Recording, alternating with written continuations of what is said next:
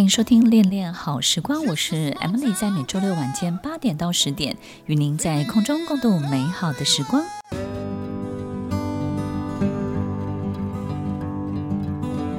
欢迎收听《恋恋好时光》，我是 Emily，在每周六晚间八点到十点，与您在空中共度美好的时光。我们经常花很多的时间在研读跟搞懂，我们要怎么样在人际关系，或者是很多。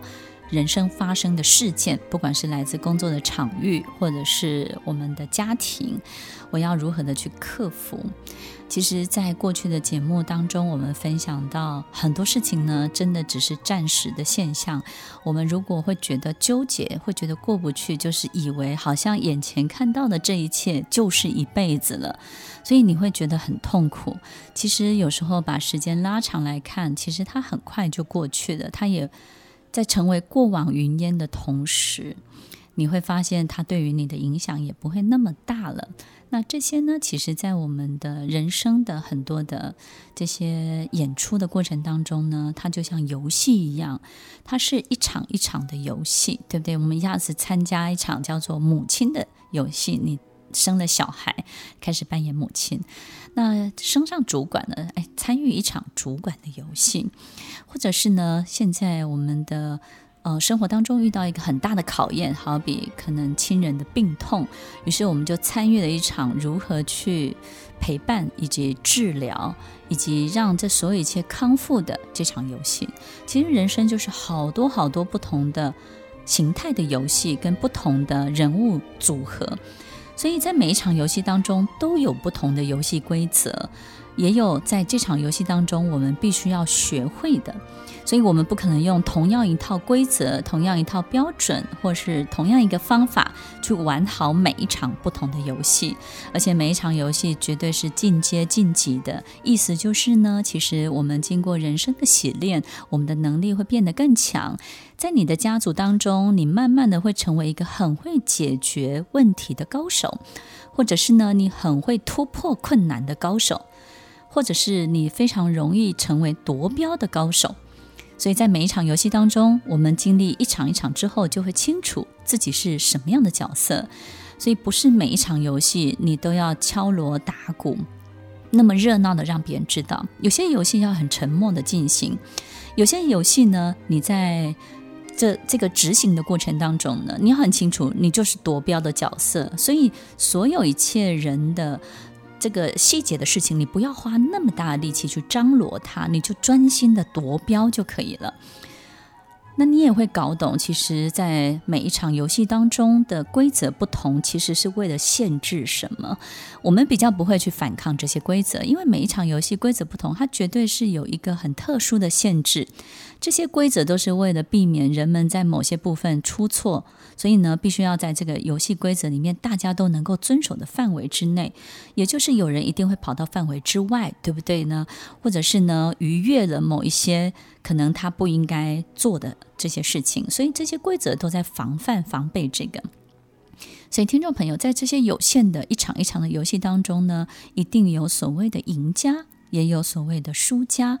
所以，当我们在每一场游戏中都要赢的话，我们就会觉得这场游戏对我们而言呢，就是声嘶力竭的生死战。所以，你会花很大的力气，要全面的达到你想要达到的结果。其实一场游戏赢就是夺标的那一刻，你有夺到标，你就赢了。或是呢，你把这个分数呢堆到最高点，但是很可能你会得罪很多人，可能这里面所有的人呢都会不快乐，都会因为你的夺标，因为你的赢而不快乐。因为有赢就有输，当你是赢家的时候，别人就必须是输家，对不对呢？以前我在打球的时候，呃，打网球，我非常喜欢杀球。或者是打羽球的时候，其实，在杀球的过程当中呢，就是展现自己的这个炫技的能力，对不对？就很希望对方呢，很快就是被你驾驭了，然后速度非常的快。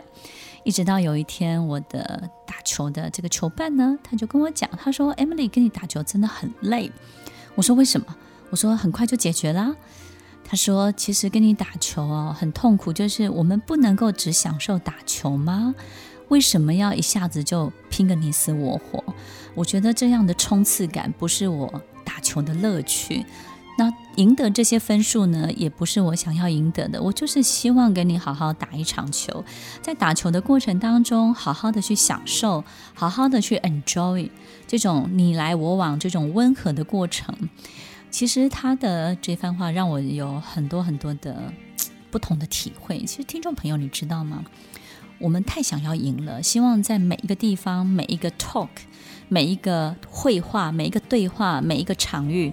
每一个初次见面，你都很想要赢；每一个会议简报，每一个跟客户交手的机会，我们都好想要赢。但是赢会为我们带来什么？很多的金牌，但是它不会让我们的人生更顺畅，它只会让我们身边的人，除了我自己快乐之外，其他人都不开心。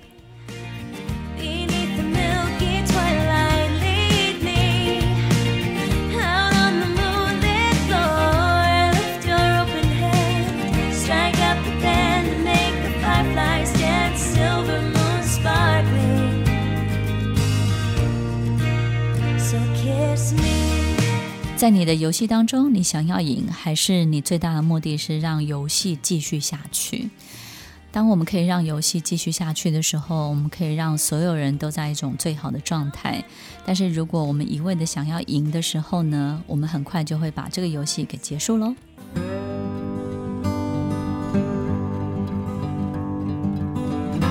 迎收听《恋恋好时光》，我是 Emily，在每周六晚间八点到十点，与您在空中共度美好的时光。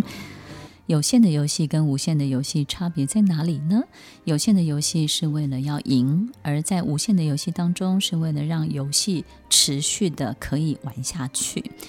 我记得我曾经访问过一位企业家。呃，这位企业家呢，其实他在年纪很大的时候还经营着一家非常非常大的集团。我曾经问他说：“哎，为为什么没有想要退休啊？或是其实他在很年轻的时候已经能够把生活过得很好了，也不需要去花这么多的时间去忙这些生意。”他就跟我讲，他说：“Emily，有时候啊，做生意不是为了赚钱。”而已，有时候就是觉得说有一点小小的利润。那我觉得最开心的事情就是看着好多的员工，他因为你设置的这些游戏，然后呢，他过得很好，他表现得很好，他在你的集团当中有舞台，可以把自己展现得更好，把他的能力发挥出来。我非常乐见这一切生平的景象。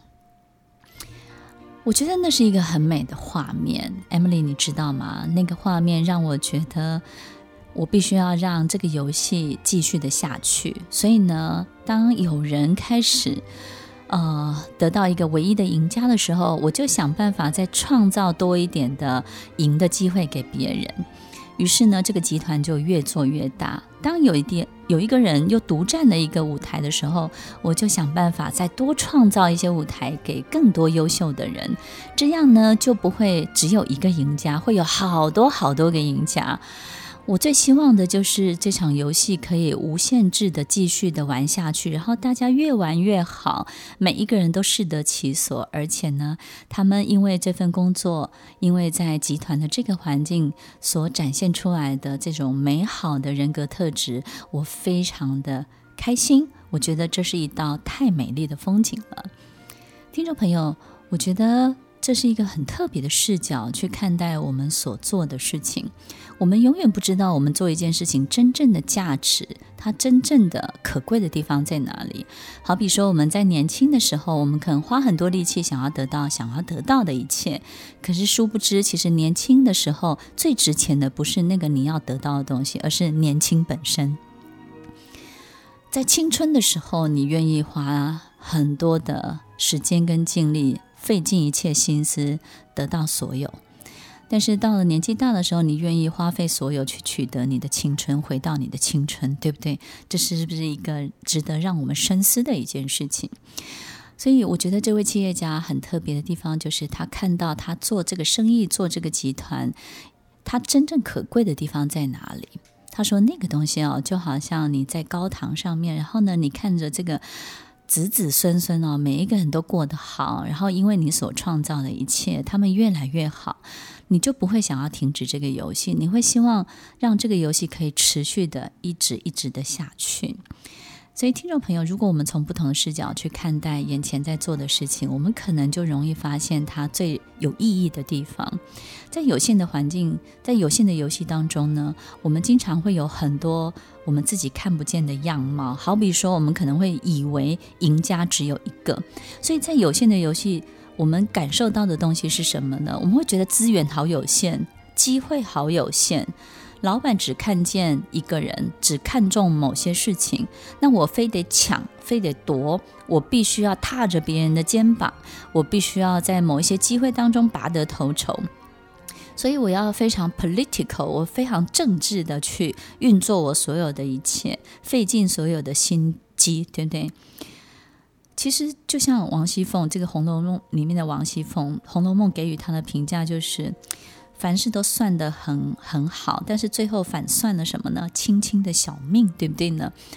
其实，在眼前我们能够得到赢，它不会是一辈子的赢，OK？它只是在某一个有限当有限游戏当中，你赢了，赢了之后呢，这个游戏本身就结束了。而你为了让这个头衔，头衔是有时效性的，你所得到的这个奖品是有时效性的。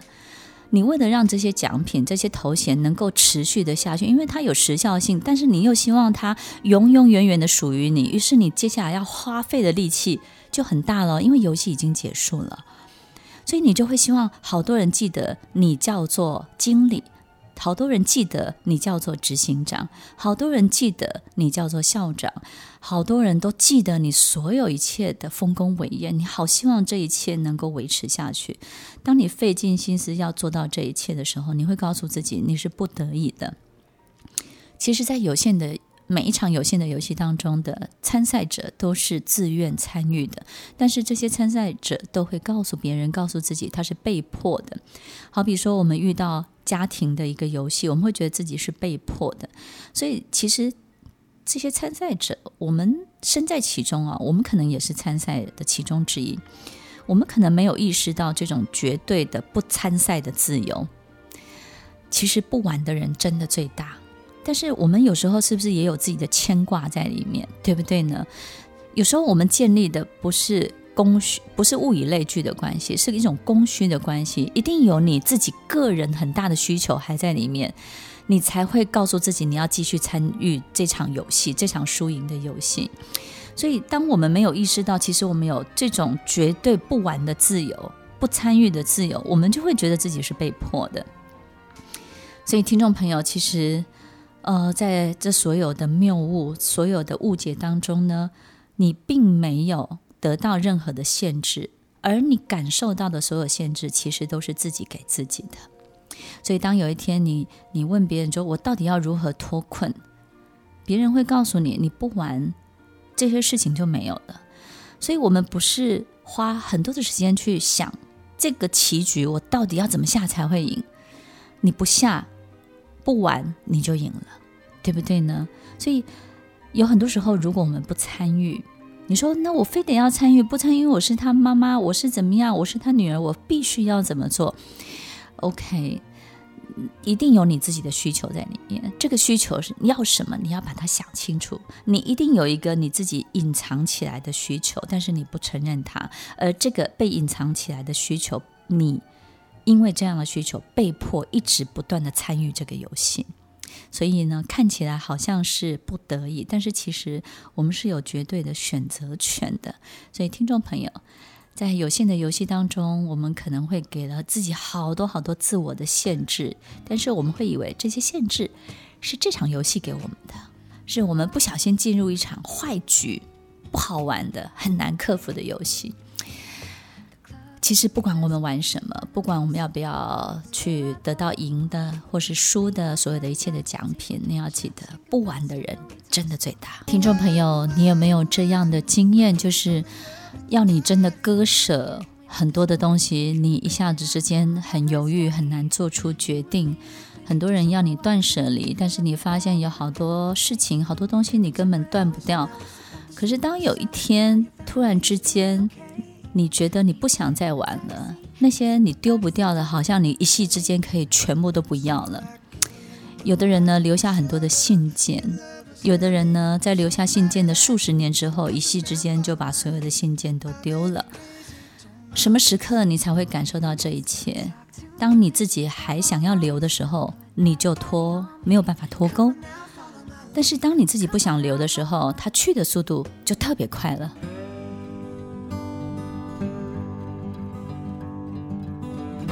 迎收听《恋恋好时光》，我是 Emily，在每周六晚间八点到十点，与您在空中共度美好的时光。无限的宇宙，无限的世界，无限的游戏到底是什么？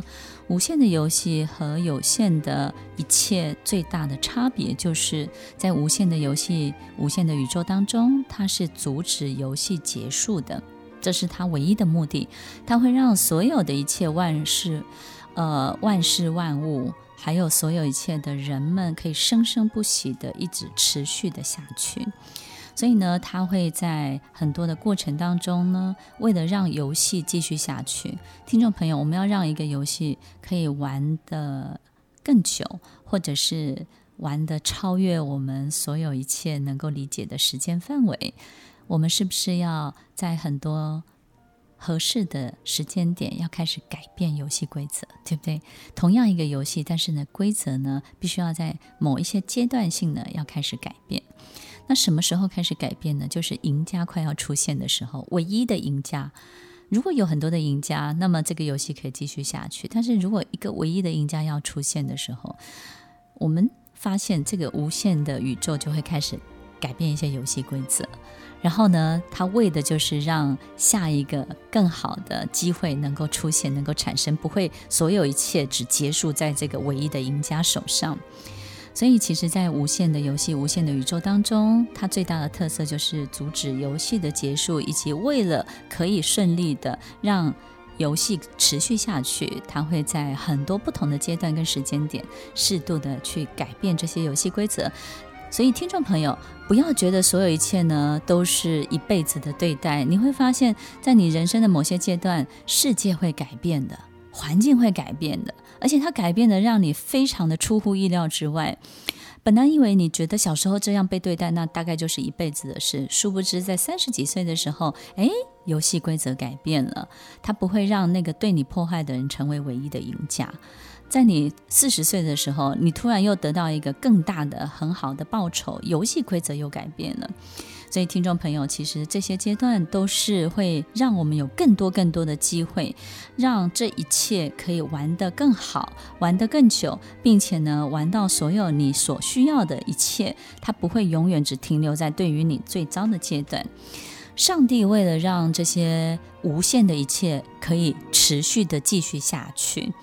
所以呢，上帝在改变游戏规则的这种过程当中呢，他就给了万事万物一种很特别、很特别的周期。这些周期是什么呢？就是好比我们看到一个玫瑰花，它有一个生长的周期。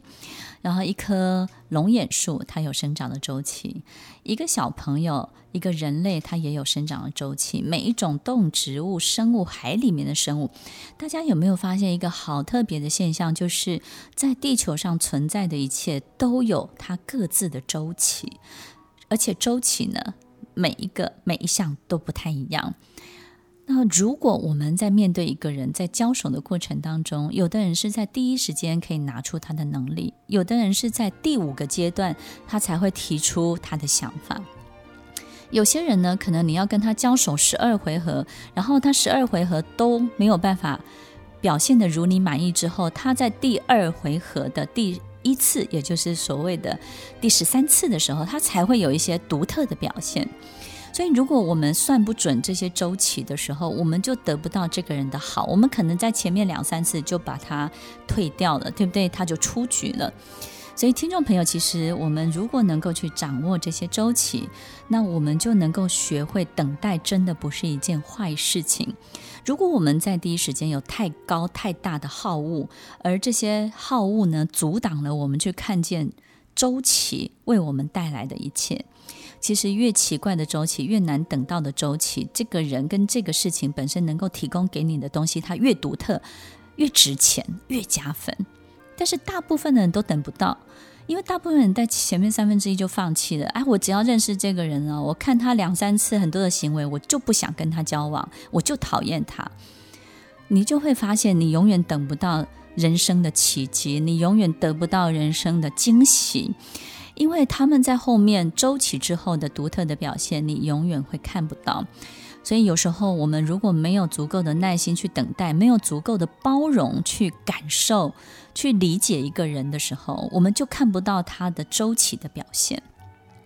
如果万事万物都有各自各自不同的周期，那么我们人生呢，在等待的过程当中，你也不要花太大力气去计算。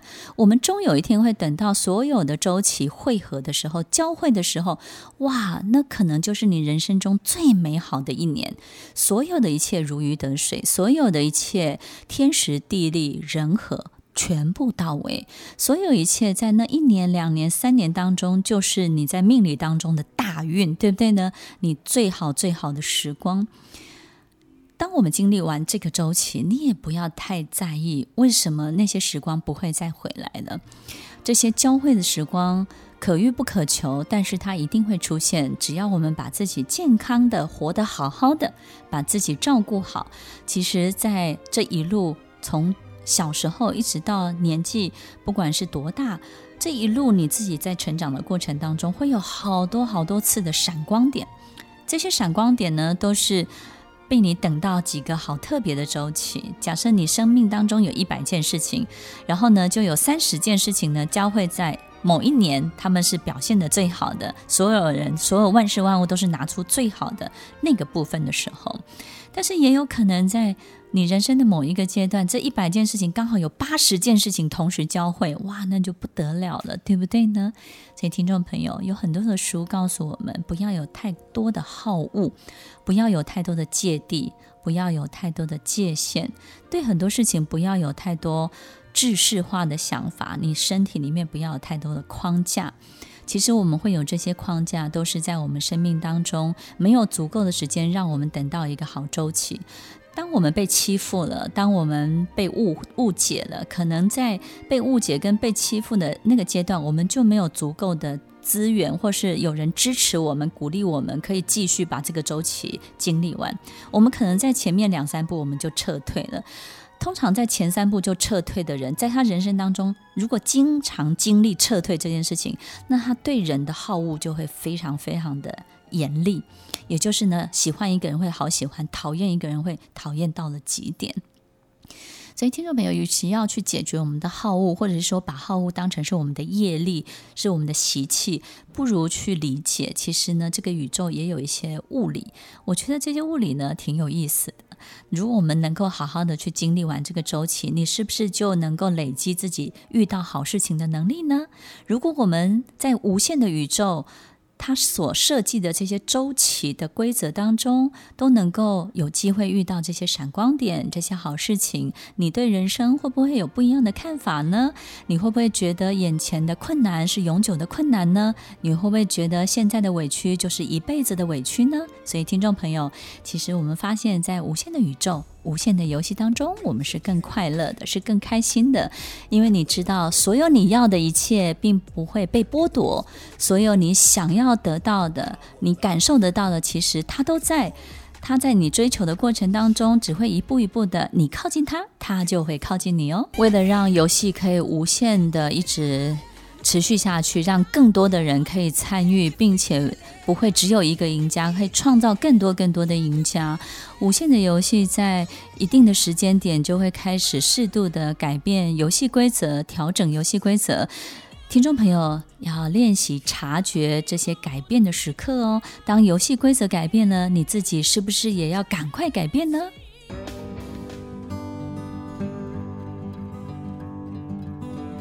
欢迎收听《恋恋好时光》，我是 Emily，在每周六晚间八点到十点，与您在空中共度美好的时光。其实每一个综艺节目或是竞赛类的节目，都会让这里面呢感觉到非常的竞争跟夺取以及紧张、兴奋、刺激。然后呢，这里面有太多太多的时间的限制，好比它会倒数，有很多的时效性，让你知道所有一切都是非常非常有限的。你的资源很有限，你能够用的就是这些；你的时间很有限，能够用的就是这些；你的队员没有每一个都很聪明，用的就是这些，或者是其他的这种，不管是歌唱节目，或者是任何一种才艺类的节目。这些综艺节目呢，其实都让这些选手们非常的厮杀。但是呢，听众朋友有没有想过，节目本身最大的目的就是让所有一切可以继续的玩下去，对不对呢？所以他们不会让赢家太容易出现，或是太早出现。他们会拖长这个游戏本身，然后也会在这个节目进行的每一季的过程当中呢，也许每三个月就换一个游戏规则。其实节目的制作单位最大的目的就是让游戏可以持续的、一直的被玩下去，源源不绝，这才是背后的目的。所以，听众朋友，有些时候是我们自己想要得到的，有些呢是上帝想要看到的，有些是我们自己想要经历的，有些是神他要我们去经历。那要我们去经历，经历什么呢？帮他经历。所以，听众朋友，有时候这些无限的一切才是我们真正要看见的。如果你没有一种敏感度，知道有限之外有无限的资源、无限的宇宙，我们就会非常的焦虑，我们就会有很大的得失心，我们有很多的害怕。好比我们的工作、我们的家庭也是，我们都会觉得太有限了，太有限了。呃，因为因为怎么样？我现在呢不赢，我就以后就一定都会输。现在如果不考第一名，我的小孩在三岁的时候如果没有挤进去这个幼稚园，然后我就会怎么样？你在三岁的时候对幼儿园的厮杀，在这个孩子三十岁的时候，这件事情其实是毫无意义的。你说是不是呢？把时间拉长来看，这个有限的游戏其实并没有真的那么的严重。我们的工作也是，有时候我们会觉得说，我这个不爬上去，我就怎么样了，或者是说，这个机会、这个客户我不抢到，我就会怎么样？还会有更多更好的客户，你只要做好你自己，你只要把自己发挥到最好，其实该有你的周期，你终究是会等到的。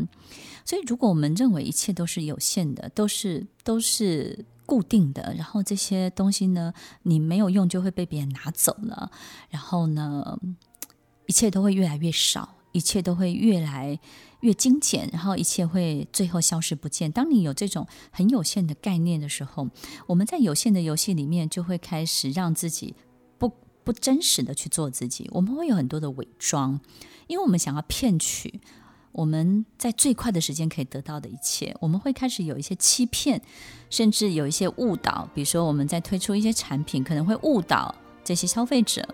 我们开始可能会有一些希望。弄虚作假，或者是转移消费者的注意力，或是声东击西，让别人看不准你这个时候到底要做什么，然后为自己找到一个最好的时间下手，找到一个最好的缝隙去取得你想要取得的。听众朋友，当我们开始伪装、欺骗、误导啊，或是声东击西、弄虚作假、转移注意力，都是在有限的游戏里面我们会发展出来的一一种。不健康的性格，这些不健康的性格本来是不属于我们的。很多人会说，这个就是动物性、劣根性，或是人性本能。当我们可以理解到真的有无限的一切的时候，我们这些性格自然就消失了，你就不会感受到这一切。所以呢，就像这位企业家一样，其实他他花很多的时间跟花花很多的力气，他很清楚他自己要看见什么，他要看见一道一道美丽的风景。每一个人都如同被栽培栽种的种子，好好栽培栽种的种子，然后这个种子长得非常的好。每一个人都像这样一颗长得非常好的种子，把自己发挥到最好，他觉得这才是最棒的风景。所以，其实，在无限的世界里面，我们感受到的美好的性格，它就会自然的呈现出来。所以，听众朋友，我们不用花那么多的力气去改变、改善，把自己变成另外一种人。我们只要知道，其实，如果你今天被关在房间里，这个房间呢，半个小时之后就要爆炸了。你所有的你不喜欢的性格都会出来的。当你被局限在一个地方，然后告诉你所有的资源，所有一切会越来越少，你就会看见自己，你自己很讨厌的样子也会跑出来。我们有时候会觉得这就是人性为了生存，但是其实只要突破这个有限的观念，我们让自己可以在无限的宇宙。上帝为我们创造了这个无限的周期、生生不息的环境里面，去让自己的生命更加的精彩。你的视角会不一样，高度、广度、维度都会不同哦。别人要什么，我也要什么；别人得到什么，我也要得到什么；别人多成功，我就要多成功。复制跟模仿，你会活得像机器人。但是如果在上帝的花园里呢，那就不是机器人了，那就是。一个非常美丽的花园，种什么长什么，土壤是肥沃的，生地种萝卜就是甜，对不对呢？这么肥沃的花园，你想种什么，什么东西都会长。但是你要记得，在最适合的季节播下最适合的种子，就会长出最美丽的花朵哦。听完今天的节目后，大家可以在 YouTube、FB 搜寻 Emily 老师，就可以找到更多与 Emily 老师相关的讯息。在各大 Podcast 的平台，Apple Podcast、KKBox、Google Podcast、SoundOn、Spotify、Castbox 搜寻 Emily 老师，都可以找到节目哦。欢迎大家分享，也期待收到您的留言和提问。我们下次见，拜拜。